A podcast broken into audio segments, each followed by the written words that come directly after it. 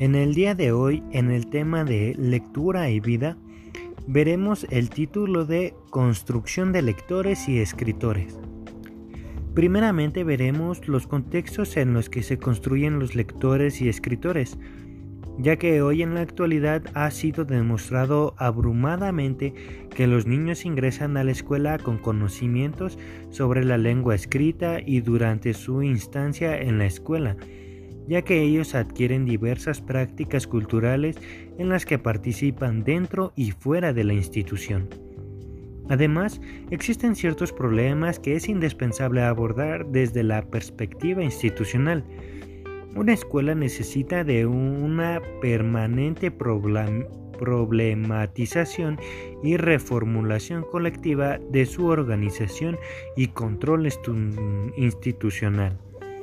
Por esto es que todos los maestros deben estar al pendiente de su entorno, porque los maestros aislados en aulas cerradas no pueden resolver problemas que les son comunes en tanto atraviesan el tiempo y espacio de sus aulas.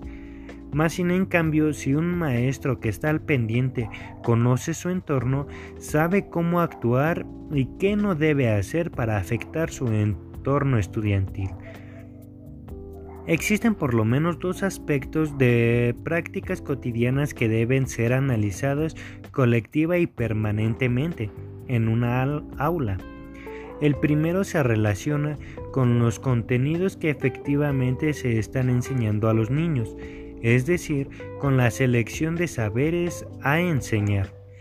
El segundo aspecto que requiere de una elaboración colectiva se relaciona con las modalidades pedagógicas de transmisión de los conocimientos.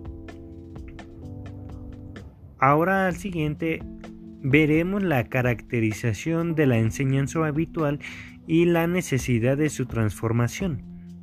Nosotros todos los días desde pequeños alfabetizamos para lograr que los niños sean conscientes del mundo que están atravesando por la escritura. Podemos ser capaces de dominarla y ser felices por tener la capacidad de disfrutarla. Se puede definir en el momento de interpretar las causas de problemas, ya sean en la familia, la situación económica, la enseñanza, pero todos coinciden a la hora de enseñar las deficiencias. El vínculo que usualmente tenemos los adultos con la lengua escrita es otro elemento que nos muestra algún funcionamiento no deseable.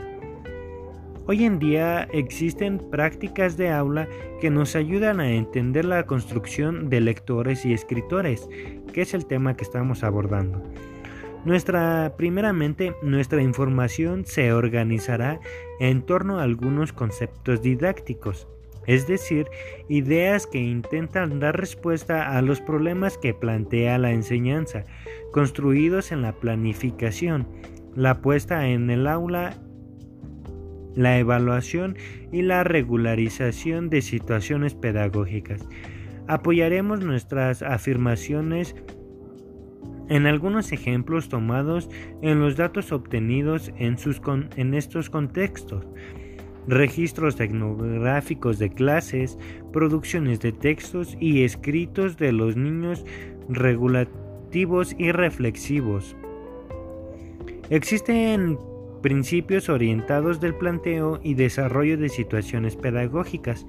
El primero de ellos es plantear problemas, es decir, plantear una situación para el cual los niños no poseen todos los conocimientos ni todas las estrategias necesarias para resolverlo íntegramente.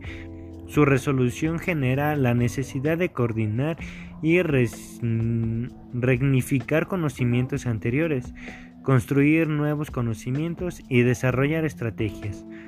El segundo es organizar proyectos de producción de textos reales en contextos reales.